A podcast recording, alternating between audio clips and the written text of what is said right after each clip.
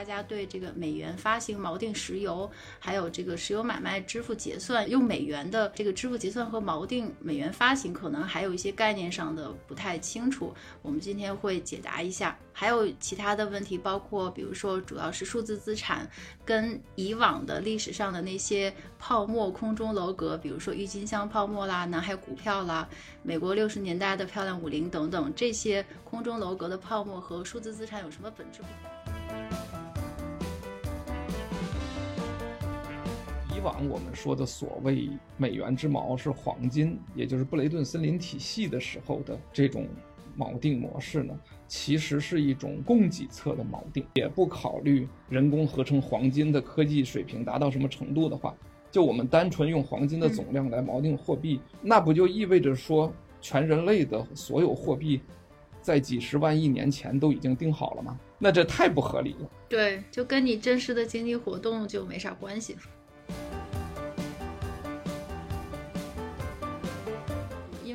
像这些各种泡沫，以前也是我的兴趣点所在嘛，所以也是研究了不少。但是呢，我觉得这个问题最重要的部分还是数字资产。然后稍后会请王伟老师来解答一下这个数字资产这个空中楼阁跟以前的这些有什么不一样。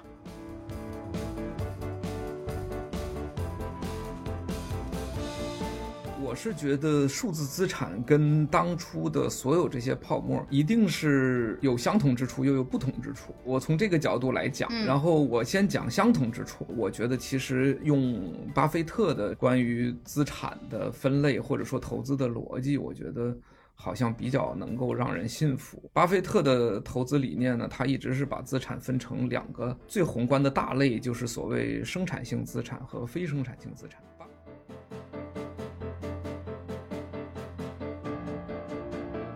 难以忍受，就是机器太贵了，或者电费太贵了，导致全世界没有任何一台机器运行着 BTC 的节点，当然就消失了。那如果只要人类的网络还存在，然后任何多于 N 台的机器还存在，那么 BTC 就存在。那这种永恒的存在性会导致它天然的产生一个效果，就它并不会真正的归零，它仍然存在。这一点其实恰好区别于历史上的那些所谓的泡沫。比如说郁金香。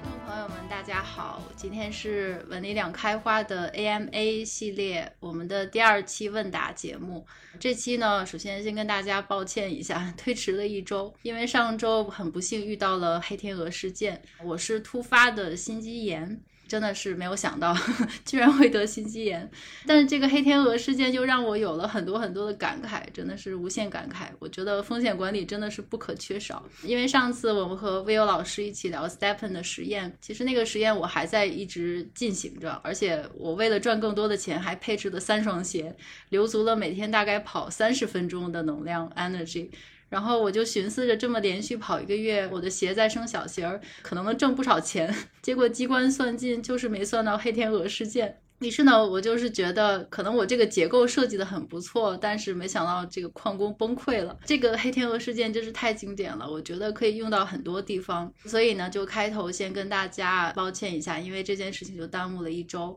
但是现在都已经差不多恢复了，所以我们可以开始继续我们的节目。那好，今天呢，我们就言归正传。今天我们的三个 AMA 问题呢，是我们在群里投票收集的结果，大概是做了八九期之后。啊大概收集了将近八到十个问题，然后我们在群里做了个投票，大家集中推选了这三个问题，就想集中来请魏友老师解答的。第一个是跟石油美元相关的一个问题，其实也是我们在上次布雷顿森林体系的那一期里衍生出来的一个问题，也就是我们可能大家对这个美元发行锚定石油，还有这个石油买卖支付结算用美元的这个支付结算和锚定美元发行，可能还有一些概念上的不太。太清楚，我们今天会解答一下。还有其他的问题，包括比如说主要是数字资产跟以往的历史上的那些泡沫空中楼阁，比如说郁金香泡沫啦、南海股票啦、美国六十年代的漂亮五零等等这些空中楼阁的泡沫和数字资产有什么本质不同？第三个问题呢，就是跟 NFT 相关的，就是我们也看到现在这个 NFT 的热度已经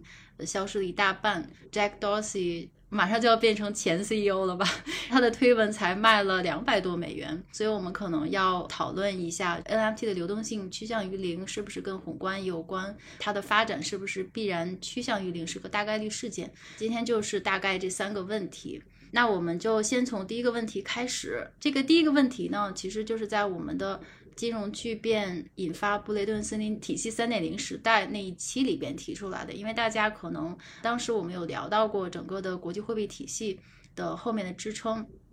那么这一期呢就衍生出问题，就是大家可能对于石油买卖支付结算用美元。和美元发行锚定石油，就这两个概念就产生了混淆。我们可能首先要请 Will 老师来给大家仔细的捋一下，在实际操作中，我们讲这个美元锚定石油、石油美元体系，它到底是个怎么个锚定法，或者它跟石油支付用美元的区别在哪里？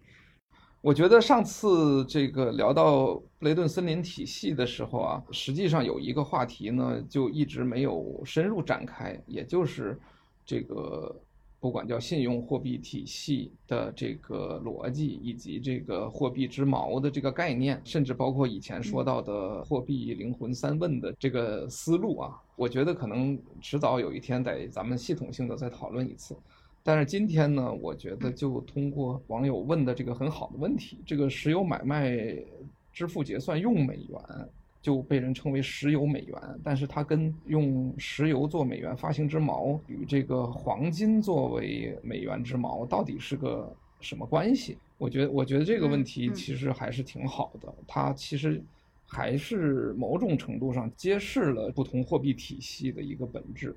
我先简单说一下这个结论啊，以往我们说的所谓美元之锚是黄金，也就是布雷顿森林体系的时候的这种。锚定模式呢，其实是一种供给侧的锚定，什么意思呢？这世界上有多少黄金，你就能够发行多少美元，这个很好理解，无非就是成一个所谓的货币乘数嘛。啊，虽然货币乘数理论并不是那么正确，这个细节我们以后可以再聊。那么布雷顿森林体系崩溃之后呢，很多人都说叫做石油美元，也就是说石油的交易必须用美元来结算。那这对于美元意味着什么呢？其实是通过这种方式创造了对美元的需求。其实这一点是非常重要的。现在这么说起来，大家很好理解，但实际上当时你想达成这个目标，确实是经过了艰苦卓绝的努力，说服了中东那么多 国家来去接受这一点。我以前在写过关于一些比如 Libra 的文章，包括一些货币体系的文章，其实就强调了这一点，就是。创造一个对一个货币的需求，其实是这个货币能不能够存在，以及它的币值能不能稳定的一个至关重要的一个因素。你只有人们对这个货币有需求，这个货币才能够流通起来，并且它的币值才能够稳定。实际上，这意味着一件事儿：自从有了以美元结算石油交易这件事儿开始。美元之锚就从一个供给之锚变成了一个需求之锚，这其实是问题的核心。嗯，也就是以前绑定黄金是在供给侧做了一个锚定，用美元的数量锚定了黄金的数量，而石油美元实际上是在需求侧做了锚定，也就是有多少石油才可以创造出这么多美元来去购买它们，这个是。对美元的需求，我个人觉得啊，就是从货币体系和货币理论的发展过程来看，其实需求侧的锚定是比供给侧的锚定显然更高级而且更合理的。嗯，这就是以前我在聊货币灵魂三问，那灵魂三问其实就是隐含着一个答案，就是这个问题，就是需求侧其实比供给侧更有效。这件事儿上次在聊布雷顿森林体系的时候。我也提到了，我们的货币用来干什么呢？无非就是我们经济体系当中的一个流动性，一个血液。所以你有多大的经济体量，应该有多少货币去匹配。如果货币少了，就是通缩；货币太多，就是通胀。所以很显然，需求侧的锚定才真正决定一个货币体量应该是多少。这也就是为什么，嗯，所有的白银、黄金这样的一些原始的实物本位的货币体系，最终的命运都是通缩的原因。因为实物就那么多。我们简单说一下，就是如果说黄金作为美元之锚，或者作为全世界货币之锚是合理的话，我们不考虑黄金在不同的自然条件下还能生成多少。也不考虑人工合成黄金的科技水平达到什么程度的话，就我们单纯用黄金的总量来锚定货币，那不就意味着说全人类的所有货币，在几十万亿年前都已经定好了吗？那这太不合理了。对，就跟你真实的经济活动就没啥关系。对呀，而一个根据经济活动的增长来创造货币的一个体系，显然是更合理的。而过去这几十年，就从石油美元开始，人的主要的工业增长其实都是围绕着石油的，所以就是我上次提到这个概念，你创造货币去买石油这件事情，就是匹配了经济增长。石油美元这件事儿其实就是把供给之矛变成了需求之矛，这个过渡是非常合理的。嗯，这就是后布雷顿森林体系。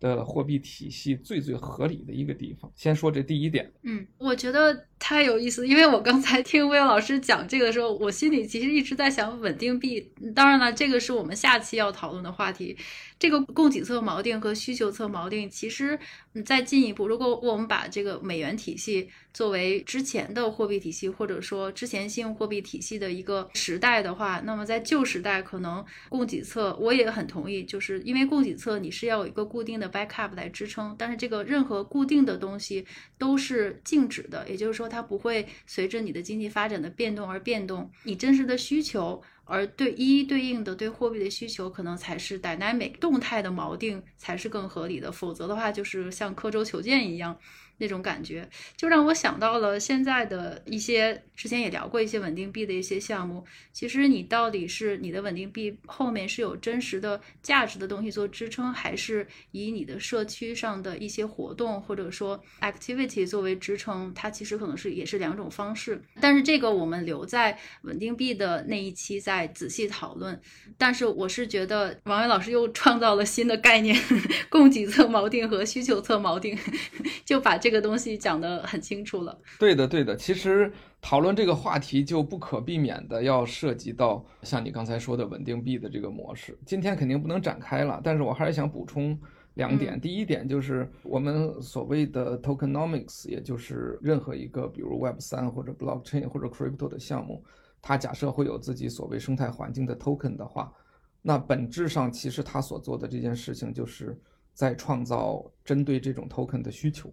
从而使得这个 token 变成价值，也就是他把自己生态环境的价值给这个 token 的价值做锚定了所以他们通通都归为需求之锚，包括 Libra，就是当初的 Libra，后来叫 Dame，现在可能不怎么发展了。实际上，它也是典型的一种需求锚定的策略。我以前专门写过一个文章，就是分析 Libra 的标题，就是创造新的货币需求。大概就是这么一个逻辑。所有的 crypto 或者 Web 三的项目，如果它引出 token 的话，它都是这样。包括我们刚刚聊到的 Stepen，它其实也是通过大家的这种锻炼的行为，创造了对于 token 的一个需求。大概就是这样。这是第一个点。我想起来那天我们在讨论布雷顿森林体系的时候说到的第二个点，就是著名的呃 Zalton 同志所说的这个布雷顿森林体系三点零应该是什么样子。为什么我当时直觉就是 Zalton 同志他通过一个错误的逻辑分析出来了一个大致正确的结论，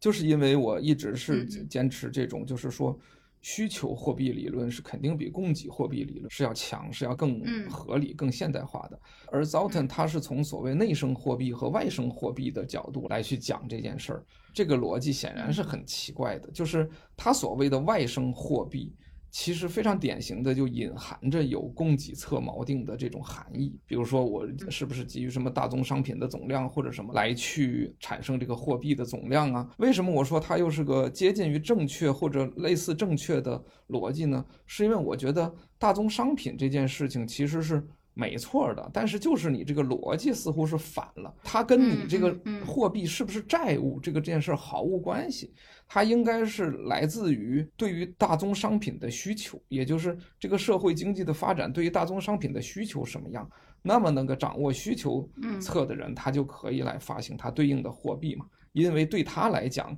大宗商品最终是从他那里获得。所以我觉得这种所谓债务的或者内生外生货币这个逻辑，感觉上是有一点点不太对。但是我觉得结论很有可能是对的，无非就是说以前是单纯的石油，然后现在变成了其他的锚定。我觉得这种可能性确实存在。咱们不是原来也聊过吗？就是比如说 BTC、ETH 是不是也会变成之一呢？对对。那这里边我觉得其实有一点蛮重要的，我也打个岔说一下。我们自己做 crypto 或者 Web 三这个行当呢，普遍有一个感受，就是说，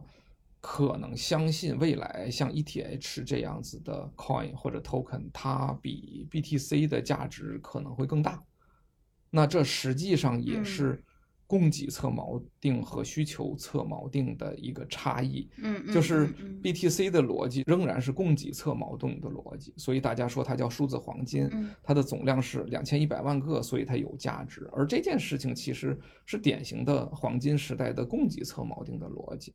而以太坊就不一样，它是实际上是在执行智能合约的时候消耗 gas，那这个东西更像石油嘛，这也是以太坊当初叫 gas 的原因。那随着 Web 三的发展，如果更多的应用会用到以太坊这样的金融基础设施，或者其他类以太坊的这样公链的基础设施，那么显然是对于这个货币是一个需求侧的锚定。那这一点也是现在其他公链发展的一个逻辑。所以我觉得从这个角度来分析，其实供给侧锚定和需求侧锚定确实还是一个比较有效的一个分析模型。嗯嗯嗯，我觉得非常有效，这个逻辑我非常的信服。因为就像刚才吴友老师讲的，这个 Zoten 它的问题就在于，它是就相当于是打个不恰当的比方，就相当于用 Web 二点零的逻辑来预测 Web 三点零的未来。确实是因为它其实试图在给国际货币体系找一个锚，但这个锚的这个逻辑呢，还是在这个黄金时代，也就是说你要有个固定的。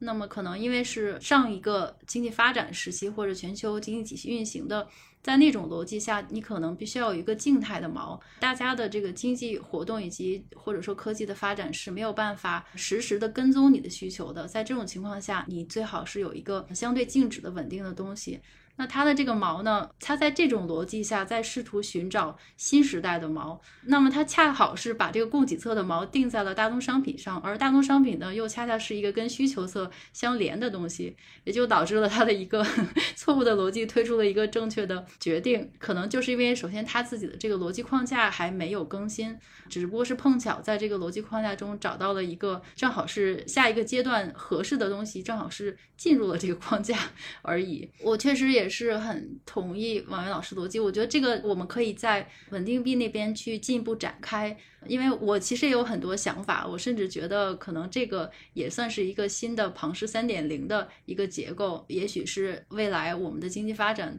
可能必须要遵循那个逻辑。这个一说就又深了，那这个问题王老师就解答到这里。如果大家觉得还没有清楚的话，其实我们可以继续再延伸，在群里来提问，我们可能再继续来讨论。那我们就进入第二个问题，第二个问题就是关于空中楼阁理论、郁金香啦、南海股票啦、美国六零年代概念股，就是大家耳熟能详的这些泡沫，不都是空中楼阁吗？那它们跟数字资产又有什么本质的不同呢？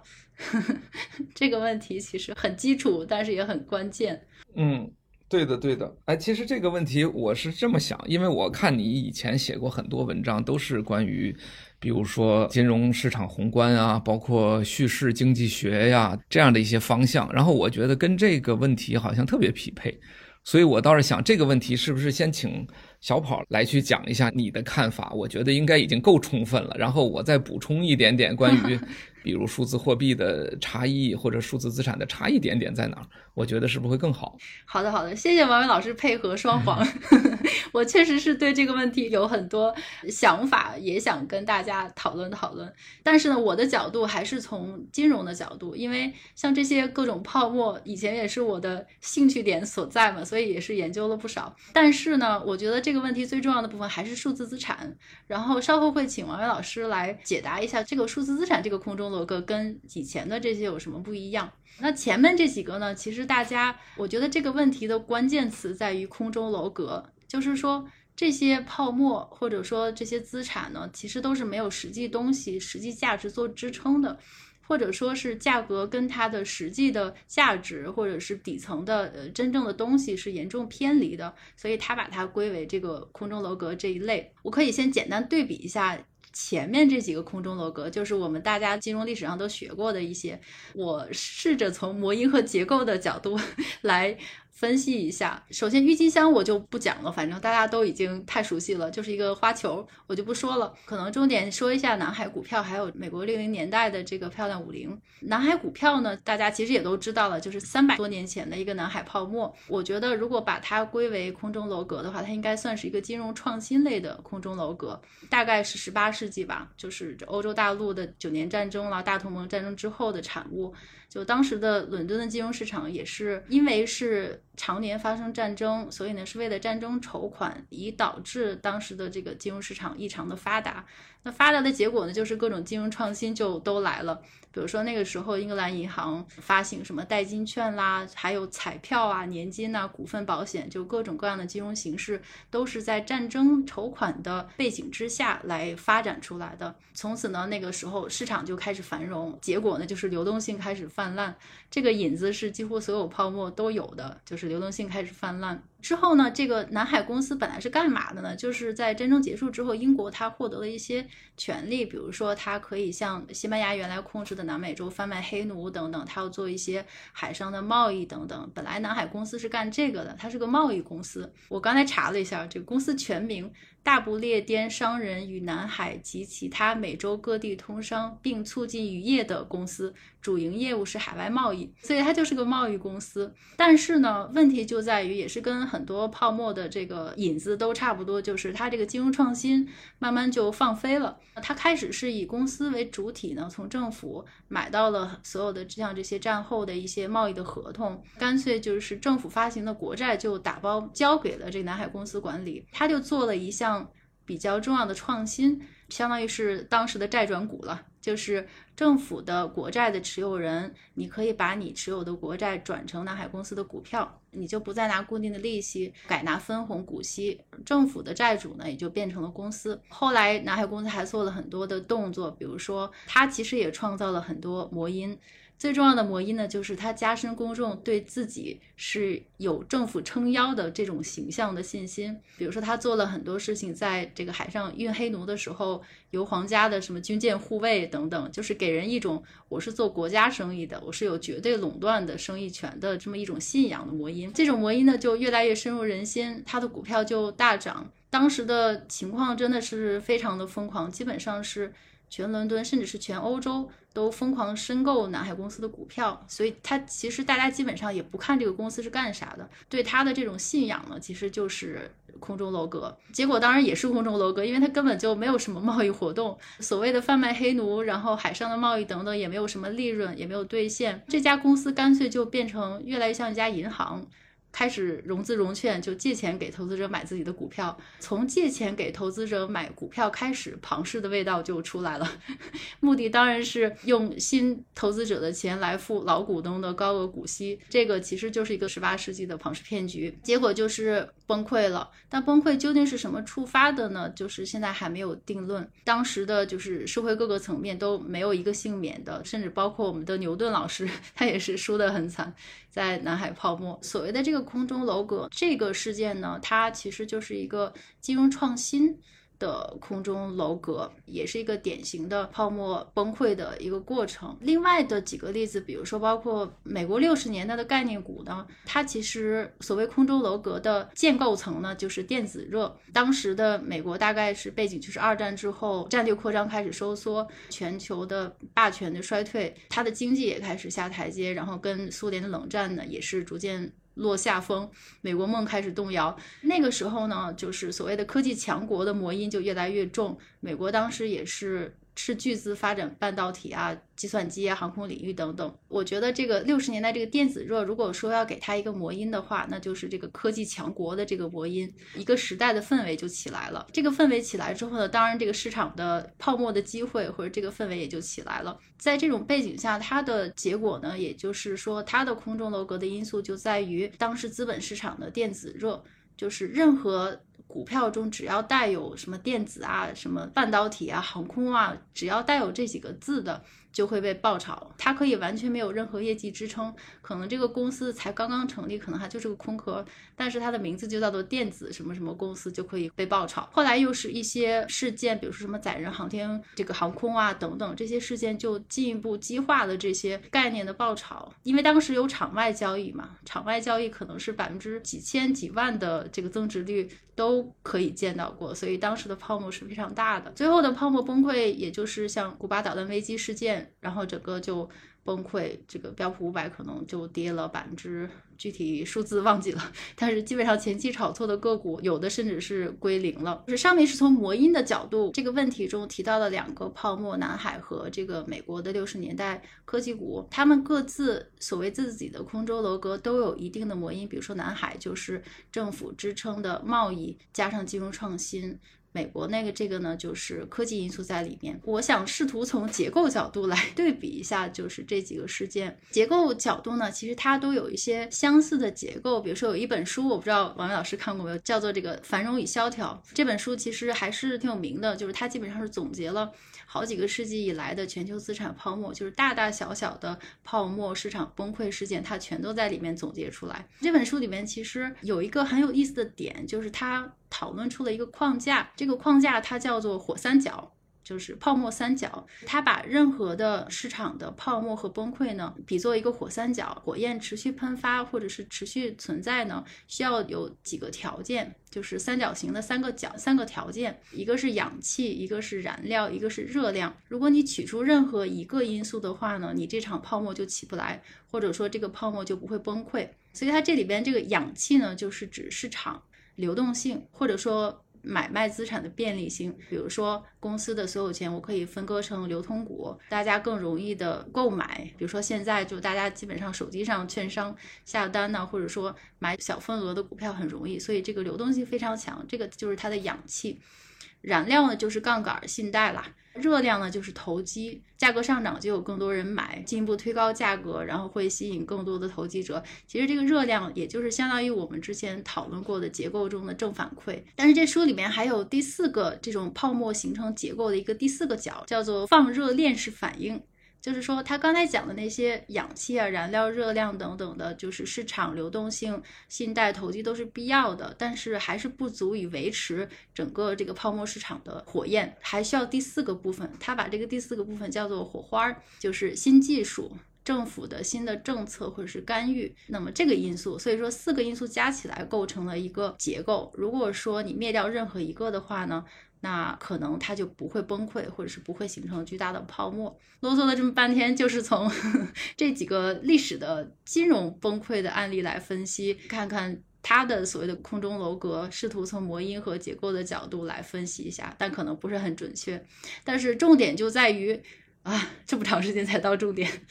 这个数字资产它到底是不是空中楼阁？嗯，那肯定是。或者说它跟刚才咱们聊的那几个案例有什么不同呢？下面就请 Will 老师来解答。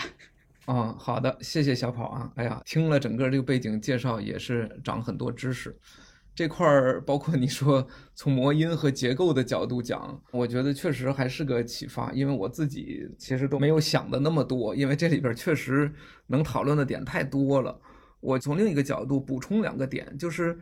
我是觉得数字资产跟当初的所有这些泡沫一定是有相同之处，又有不同之处。我从这个角度来讲，然后我先讲相同之处。我觉得其实用巴菲特的关于资产的分类或者说投资的逻辑，我觉得。好像比较能够让人信服。巴菲特的投资理念呢，他一直是把资产分成两个最宏观的大类，就是所谓生产性资产和非生产性资产。巴菲特的投资理念可以认为，他百分之百投资的都是生产性资产。他的定义就是这种能够。具体生产出产品，然后让消费者去消费，从而给公司带来现金流的这样的商业模式。那么，这种商业模式的公司的股票，你去投资就相当于投资了生产性资产，它是这样一个逻辑。那我觉得从这个角度来讲呢，你说现在的数字资产和当初的某些泡沫，不管是郁金香还是南海。还是其他的一些空中楼阁的模式，还是能套在它这个模式里来解答的。显然，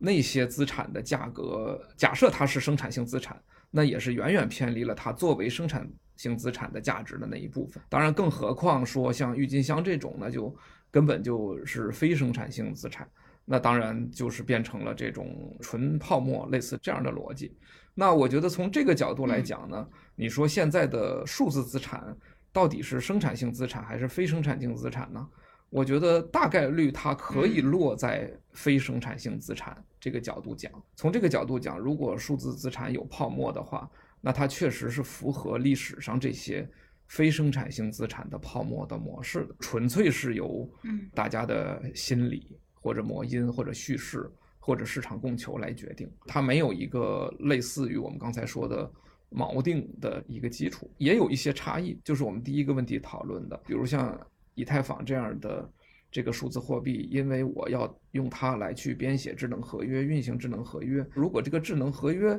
能够给我带来收益的话，那么以太坊这种必要的消耗是不是也会变成生产性资产呢？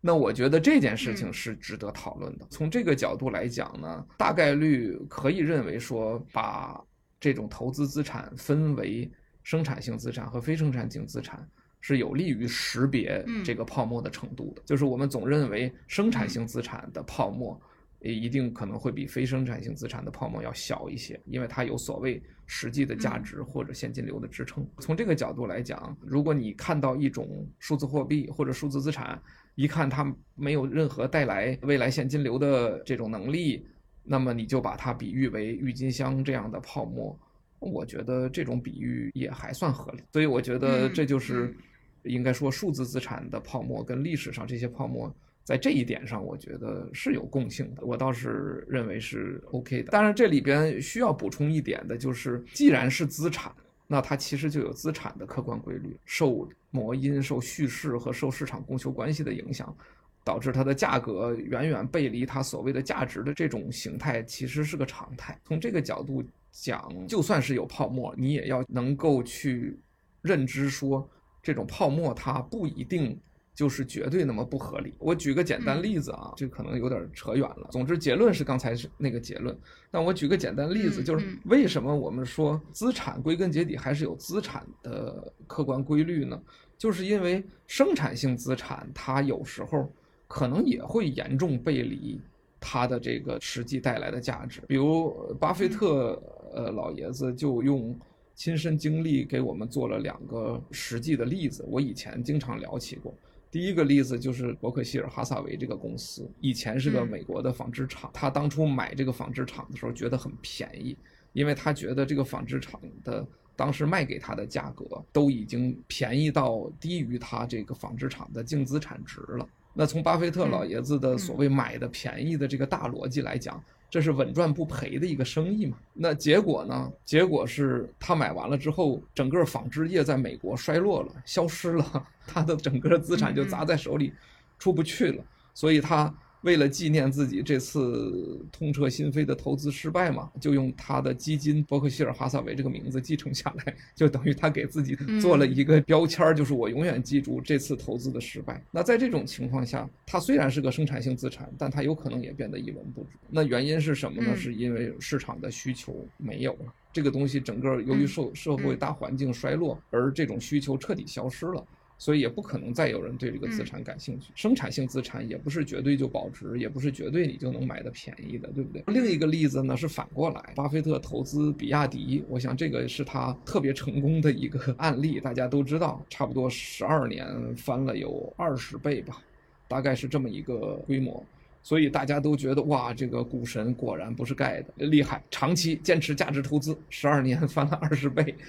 但是你去看比亚迪的股价，你会发现，比亚迪这个股票前十年多里边大概翻了四倍。那你按照年收益来讲，其实不高，因为你按复利算的话，十年翻四倍，差不多年化估计也就百分之二十多，或者百分之三十，差不多就这个规模嘛。最后两年翻了五倍，最后两年翻五倍的原因是什么呢？那就是。美联储大放水，其实跟这个疫情啊，跟这个美联储大放水都有关系的。在它那两年里翻五倍的来讲，你会看到它跟比特币、以太坊，甚至其他的一些妖股或者数字货币的涨幅差不多。所以在这种情况下，它也没有因为生产性资产而比别人涨得更高。相反，它就算是生产性资产，它的这个涨幅也不是因为。它的生产，它的市场扩了五倍那么大，或者它的利润率上涨了五倍那么多，而导致的它涨了五倍吗？它完全就是一个市场上有那么多钱，就把它买上去涨了五倍。从这个角度来讲，其实那你说比亚迪到底是有泡沫还是没有泡沫呢？你从是否生产性资产这个概念是得不出结论的。你不能因为说比亚迪是生产性资产，所以它涨二十倍，它涨五倍。就是合理的，BTC 那两年涨五倍就是不合理的，没有这个逻辑，因为它俩涨五倍的原因是完全一样的，就是因为市场上有那么多钱。所以我是觉得说，从泡沫的角度来讲，数字货币和传统的这种资产，它们的逻辑是类似的，它其实本质上都是受市场供求关系、受心理魔音、受叙事的影响。这件事情确实。差异不大，我唯一想说的就是，你在讨论泡沫的时候，别忘了生产性资产也同样会有泡沫。仅此而已。对对，没错。我觉得这个问题的关键点还是在于空中楼阁。其实空中楼阁它分很多种情况，就像咱们刚才举的这些所有的例子。如果你是像南海泡沫那样，其实南海股票中有欺诈的成分，就是说他并没有做相应的业务，但是他告诉你他这么做了。那么以此在这个谎言或者说这个欺诈的基础上造出来的东西呢，这个是纯空中楼阁，因为它下面没有真的东西。但是另外一种情况就是像王岩老师刚才讨论的，包括像数字资产的这些，其实说它其实是有根基的。当然了，我们在旧时代可能是我们这个制造业时代，你要生产所谓的一个生产性资产，你要看到真实的东西。我造出一个机器，我造出一个厂房，造出一批布，我是看得见摸得着，也是可以用这个生产力来计算的。但是在数字时代呢，我们讲的这个数字资产，如果你说它完全没有生产力，其实也不对，因为它是在虚拟的这个经济中，它确实是有生产力的功能。在这个大前提下，数字资产和和我们讲像美国这些漂亮五零的这个概念其实是相同的，也就是说他们有根基，但是在这个根基基础之上，市场怎么给它定价，这个因素就比较多了。但这并不代表它是空中楼阁。所谓的空中楼阁是它没有根基，下面啥都没有。但是我们至少在现在可以达成一个共识。如果说放到五年前，可能大家还没有这个共识，就是说数字资产下面是有根基的。但是我觉得现在在现在这个时点，虚拟经济已经是呃大家基本上已经有一定的共识的情况下，它应该是有根基的。那么在这个基础之上，它究竟这个飘了多远，该不该飘那么高，这个就有很多因素来决定了，包括。像宏观的因素，王源老师提到的都是这样的。对的，对的。所以我总结一下刚才那点：如果一定要去讨论泡沫的问题的话，那么你就从传统的模型来讲，你也可以去识别一下，就是某一种数字资产它是不是一种生产性资产。如果是的话，也许它的泡沫程度就会小很多。这是相同之处。我再说一点不同之处：数字资产它相对于传统资产的这种。独特性，也就是说，假设我们认定它就是非生产性资产，就是那种不会带来现金流的资产，那它是不是就跟传统的那些有毒资产或者非生产性资产的泡沫的性质是完全一样的呢？我觉得其实又不一样。这一点我觉得蛮有意思的一件事。我们从业者有时候讨论起比特币或者以太坊这样的一个数字资产。会得出一个概念，叫做永恒存在性。什么意思呢？因为比特币、以太坊这样的一个基于区块链的这样一个数字资产呢，它其实只依赖一个条件或者一个半条件，就是人类还有这样的网络在运行着，这个维持这个网络的。哪怕就是不管是成千上万个节点，还是三五个节点，总之一定可以维持下去，不至于说我比如运行几十个节点，就像比特币诞生那个时候，我运行一台机器来运行比特币这个系统，我都难以忍受，就是机器太贵了，或者电费太贵了，导致全世界没有任何一台机器运行着 BTC 的节点，当然就消失了。那如果只要人类的网络还存在，然后任何多余 N 台的机器还存在，那么 BTC 就存在。那这种永恒的存在性会导致它天然的产生一个效果，就它并不会真正的归零，它仍然存在。这一点其实恰好区别于历史上的那些所谓的泡沫，比如说郁金香，我们都知道它为什么那个泡沫破灭的很快呢？是因为那个花骨朵它是有寿命的，未来几年如果不种花可能就死了。如果你一旦种花呢，哎。那你的故事可能就会破灭，为什么呢？因为你当时讲的概念是说，哎，这个郁金香的这个花型啊，是这个未来市场特别大家喜欢的，你只要种出花来就能卖五千美元一朵。你如果被迫种花儿，这个就是叫做什么呢？故事兑现了，那个时候就是暴跌的开始。你种出那个花来，那你要是卖不了五千美元呢？这个故事不就穿帮了吗？所以郁金香这种生物体，它受到它的生命周期的限制，然后经济体，比如南海股票。就这个公司，甚至包括空中楼阁的理论，他们建立在公司的体制上。那这个公司经营的好坏，你能看见？这个公司有可能有一天，或者退市，或者散架，或者消失了，因为经营不善，可能破产了。所以它受到这样的一个固有的经济体的生命周期的影响，它会可能有崩溃的那一天，或者它会有经营业绩被暴露的那一天。那么它就会价。个严重暴跌。我们回过头来看 BTC 这种非生产性资产，反而天然抗拒这种模型。没有人说 BTC 是它的现金流是什么，或者说它三年以后 BTC 就不是 BTC 了，因为必须要种花，不种花就消失了。你的钱包里的 BTC 现在是一千个，三年以后等于零，没有这种情况。所以这种永恒存在性会导致这种数字资产它的这个运行逻辑和它的价格逻辑。跟那种有生命周期的资产的价格逻辑又不一样。我们经常会说，就算是 BTC 的叙事消失了，没了，然后它的价格跌成了，比如说一块钱一枚，现在是四万美元一枚。有一天它跌到了一块钱一枚，是不是我可以想说，哎，一块钱一枚，哎，BTC 以前好像是从一分钱涨到四万美元的。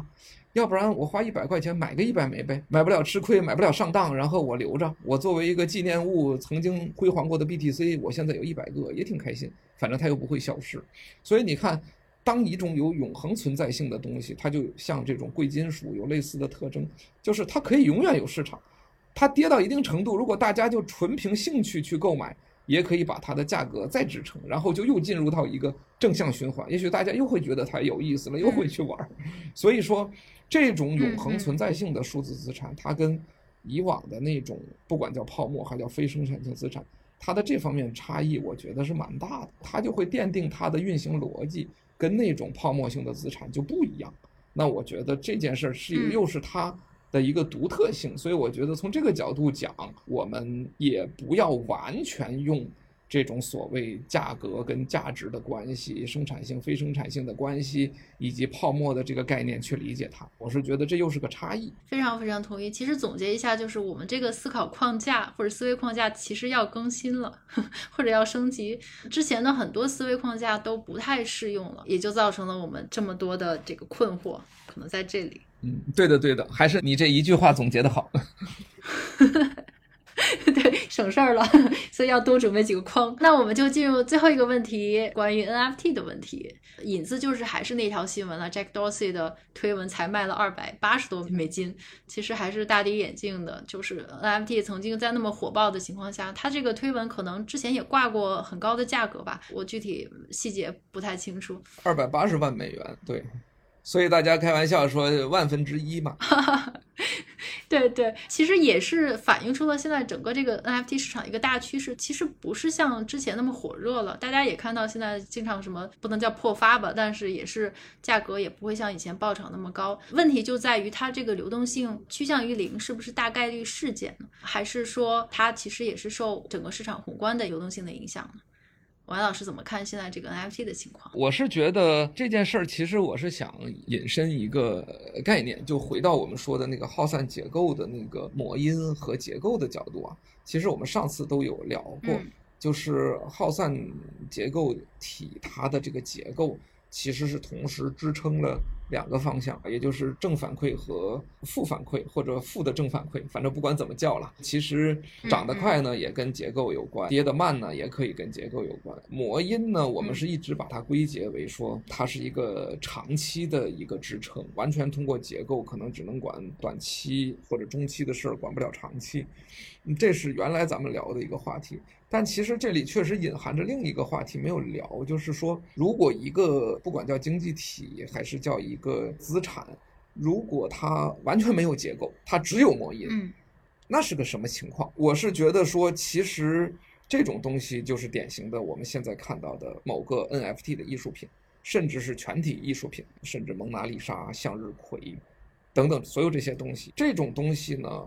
它是一个单体，它没有任何结构，就像我们刚才说生产性资产一样。比如我买到一个蒙娜丽莎，我说我分析它的结构啊，它因为什么东西长成什么样，所以它可能现金流会多一些，或者说这个里边什么油墨什么颜色变了变，因此这个售价就会低一些。它完全不是这个因素，对吧？它没有任何结构，因为它是个单体嘛，就可以认为是个单点。这也特别符合 NFT 的一个特征，就它只有一个 ID，嗯，它不是一个 game。这种东西可以简单归结为就是只有模因，没有任何结构的一个东西。那从我们的这种模因结构这个框的分析法来讲，它符合的规律就是典型的不消耗任何时间和成本，可以一下子从零变成一个亿，然后也可以在另一下子从一个亿变成零，大起大落。因为它只取决于魔音嘛，它没有任何结构啊，什么现金流啊，我还要运营，我还要跑十分钟才能挣到多少钱的这样的一些流程，所以我是觉得说这件事儿就回到咱们刚才说的那个泡沫的点，我是觉得 NFT 的这种模型，它就跟传统的艺术品的模型接近程度，就远要比我刚才说就是数字资产的这种永恒存在性。和有些资产的周期性的这个差异就小得多得多了。严格说，NFT 它因为在链上，所以它也具有永恒存在性，这是没有问题的。但是因为它的价格完全取决于认知，完全取决于魔音，它就并除了我们刚才说，比如以太坊还有一个消耗性啊，对吧？然后有大家说你像 BTC，还有我刚才说什么啊呀，这会儿已经便宜一块钱一个了，要不我买个一百个？因为反正还有一千多万个，就它没有任何结构，它是个单体。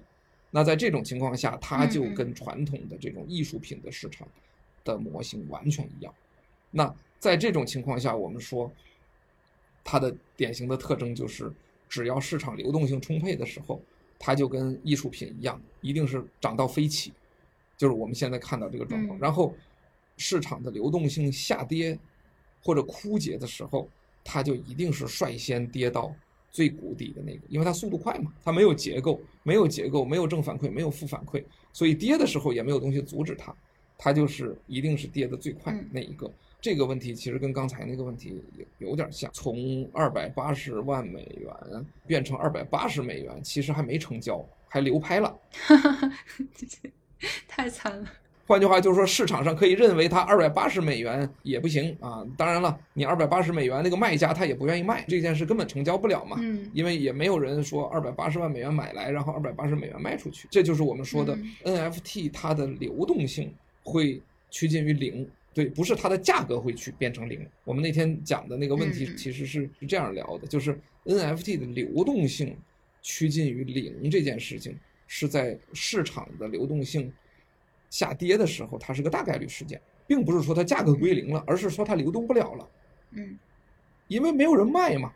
不卖也是流动性归零嘛，因为我不可能允许我二百八十万美元买的东西二百八十块卖出去，所以它的流动性就是零，就这么简单。所以我觉得这件事儿，嗯，其实是个很正常的事。它就跟其他的这种数字资产、这种流动性的资产差异是非常大的。它跟艺术品资产的这种相关性还是很类似的。然后我可以再补充一点啊，那天也有聊起过，就是传统的艺术品，它的这个其实还是有一点点结构的。什么结构呢？它在普遍的这种西方国家的这个税制当中，艺术品如果作为遗产给下一代，是不收遗产税的。这实际上是多年以来艺术品市场之所以能够繁荣，然后能够一直上涨的一个非常重要的原因。如果你买了一个艺术品，然后传给自己的孩子，他再去卖掉的话，他只收他那一部分的交易的。不管是手续费呀，还叫所得税呀，还叫什么，他只是那一部分，然后你就其实就避免了这个大量的遗产税，比如上来就收个百分之三十或者五十的那样的遗产税，它跟这个有关系。而这件事儿其实就是我们所说的结构嘛，就是它有一个外部的结构支撑，因为这个税制的结构导致它支撑上去，所以它还不容易跌下来。我无非就是把钱变成了艺术品传给下一代，数字资产呢？因为现在还没有明确的法律法规规定说这个东西是怎么弄，你把密钥给儿子，然后他再转一下，这个事儿，这什么遗产税都没提到呢。我们上次聊过，说拜登正在要求几部委去聊这个事儿，那肯定这个税务局就说，那我们看一下这个怎么收税，就包括交易税、所得税、遗产税，这肯定都会提嘛。那这些东西都不存在的时候，你看它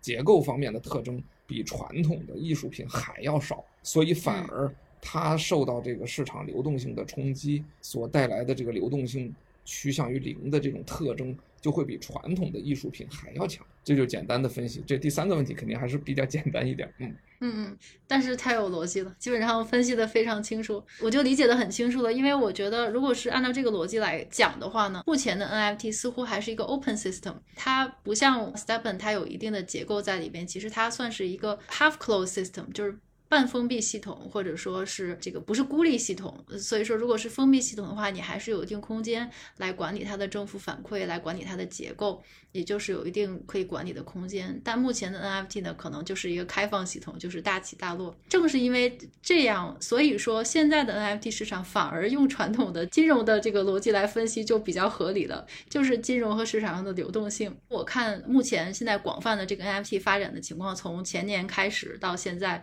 从整个这个泡沫的这个过程，就是大家开始是 fly to yield 找那个最值钱的 NFT，然后再到 fly to quality 我找那个质量最高的 NFT，然后再到现在这个 fly to safety 我只是买 ape 就是最安全的 NFT。其实它就是一个跟整个就这三年的宏观来看嘛，就是一个市场上的流动性，基本上走势是差不多的。这个 NFT 的这几年的发展过程，就让我想起一个故事，就是日本明治维新的时候的那个明治兔子的那个故事。明治维新的时候，不是他剥夺。了这个武士阶级特权，然后这些武士们，他等于是把他们供起来，我保留你的俸禄，我把你的土地买过来，然后呢，你也不用干活，然后我保留你的阶级特权，你们自己去找事情做，他就变成了一个寄生阶级嘛。然后这些武士阶级就有钱有闲，百无聊赖，然后又是武夫，就很多的钱在手里，然后社会地位又高。那干嘛呢？那个时候明治时候就引进了西洋兔，兔子呢，因为跟日本的兔子长得很不一样，然后就引起人们的好奇。然后当时的日本就是养这种西洋兔的人越来越多，就形成一个巨大的兔子市场。后来也是同样的泡沫的因素，就是名人开始给兔子带货啦，然后你就越稀有的兔子，你的价值越高。比如说有个黄耳朵，它的价格就更高。如果你是个雌兔子还怀孕的话，那可能你就是能卖很高的价格。所以当时呢，其实情况也是差不多的，就是这些突然间。手里有了大量流动性的这些武士阶层呢，就拿着政府的补助，就把这个武士精神全部灌注在炒兔子的热情上。所以那个时候养兔子就像挖比特币一样。后来就投机越来越猖獗，开始造假，造假兔子，给兔子染色。最后呢，也是突然间这个泡沫消失，也是因为政府开始征这个兔子税，大家的兴趣也消失了，然后泡沫就破了。一夜之间就变得不值钱。我其实经常会想到这个故事，就是看这个 NFT 的这个发展的情况，我也就觉得 NFT 其实也没那么疯狂。这历史上有太多太多这种类似的事件了，但是他们都有一个相同点，也就是流动性泛滥，然后当时的这个富裕阶层有大量的闲钱。因为我觉得 NFT 这个东西呢，它可能是数字时代的一个富裕阶层的一个炫耀的一个资本吧。我们就从这个三年前开始，疫情刚开始的那个时候。也是因为疫情，然后政府大量的补贴补助，然后市场上放水，大量的流动性，流动性很泛滥。王老师还记得当时其实就出现了各种 “yolo” you only Live Once 那种 YOLO 式的投资，比如说狗狗币啊，罗宾汉的散户侠，这 GameStop。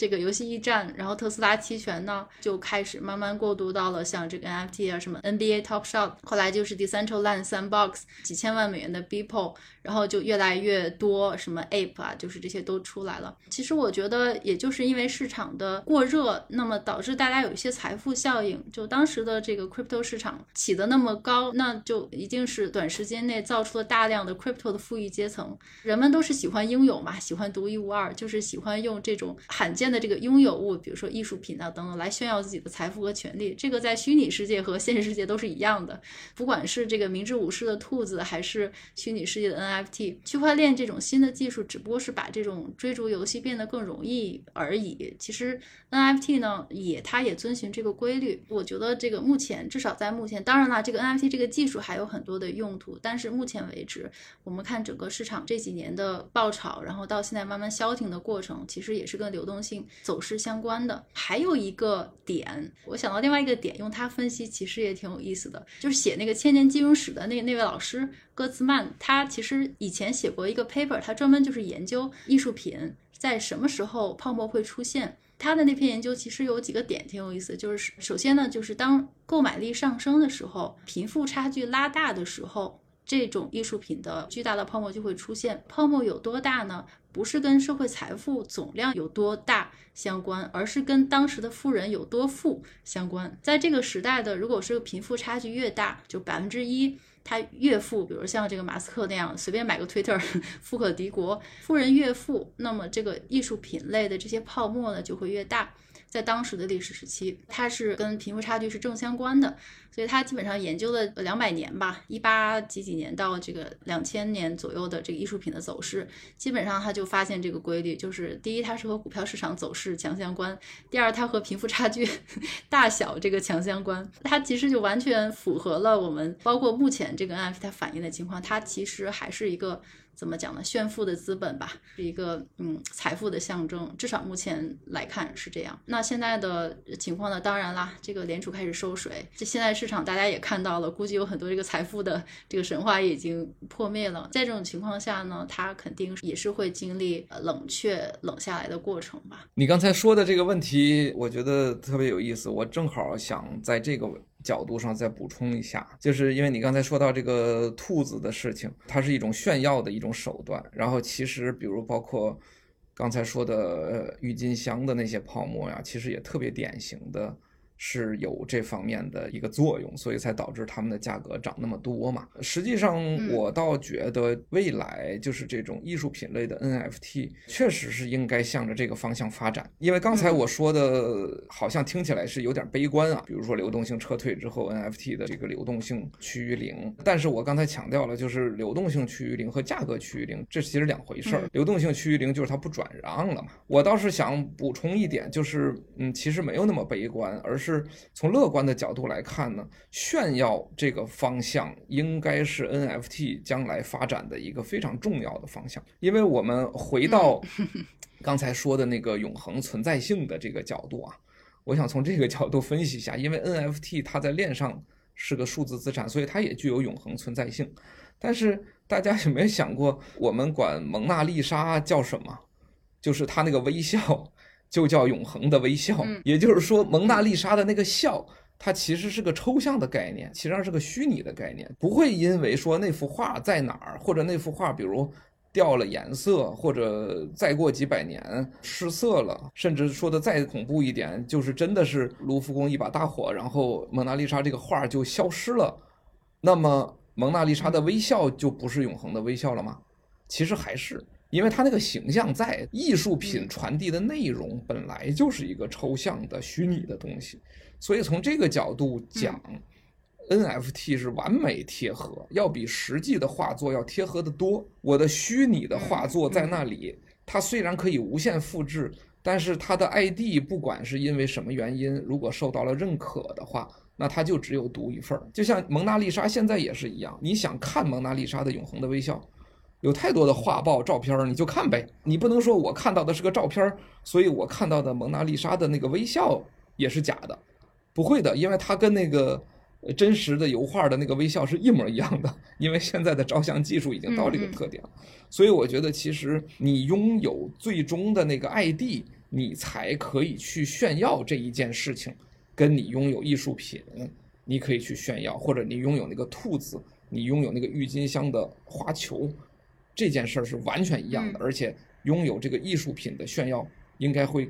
更清晰、更简单，因为它还有永恒存在性。我永远传下去，它可以永远炫耀。你刚才举的那个兔子那个例子特别好。如果我有这一个兔子，我炫耀，那我炫耀三年还是五年了不地了，对吧？因为这个兔子它会死，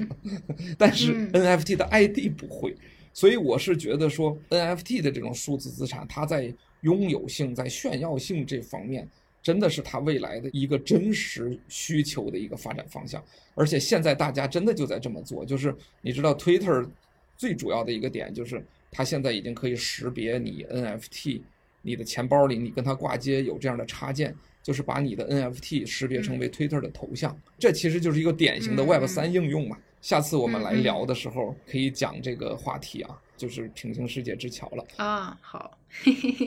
回到这个点，所以说我觉得炫耀这个核心的诉求才是 NFT 的这个发展的方向。为什么我说传统艺术品它的那个结构支撑其实是遗产税，那个是它的一个结构结构支撑，而 NFT 的这个艺术品就不应该向那个方向发展，而且也没有什么意义。所以 NFT 艺术品。它的价格是什么样子？它的价格决定机制就不应该是传统艺术品的那个遗产税的那个价格决定机制，它就应该是自己的这个拥有、炫耀以及社交。比如我们都拥有无聊猿，我们可能是同样品味的人，这样的这种拥有、炫耀和社交的这个需求，最后决定它的价格，决定它流动性。这个其实是现在至少从行业的内部角度来看。未来肯定是朝着这个方向发展，在这个情况下，它就也就彻底脱离了传统艺术品的那个逻辑，走到一个新逻辑，所以它就拥有了它的新的结构，它的魔音和它的结构就结合在一起，才决定了它的这个方向。对对，非常非常赞，就基本上是把这个形去掉了，直接就到神了。之前的艺术品可能我还需要一个形。就是一个壳，然后来深入到我的灵魂。你先拥有我的壳，然后再拥有我的灵魂。现在这个 NFT 或者说这个新时代艺术品，我直接壳都不要了，我直击灵魂。对对，就是大家把灵魂对上了就行了。对对，就是这样。真正的是虚拟世界里的行为和虚拟世界里的资产。